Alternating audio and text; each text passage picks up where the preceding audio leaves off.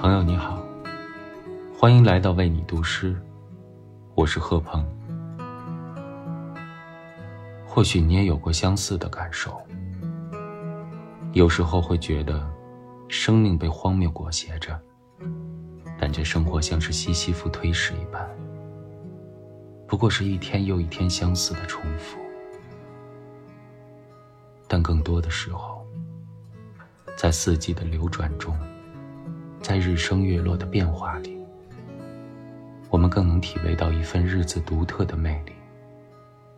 或许啊，生命就是在不断的复沓之中，也依旧能窥见美丽。今晚，与你分享一首诗人阿多尼斯的作品《窒息西弗》。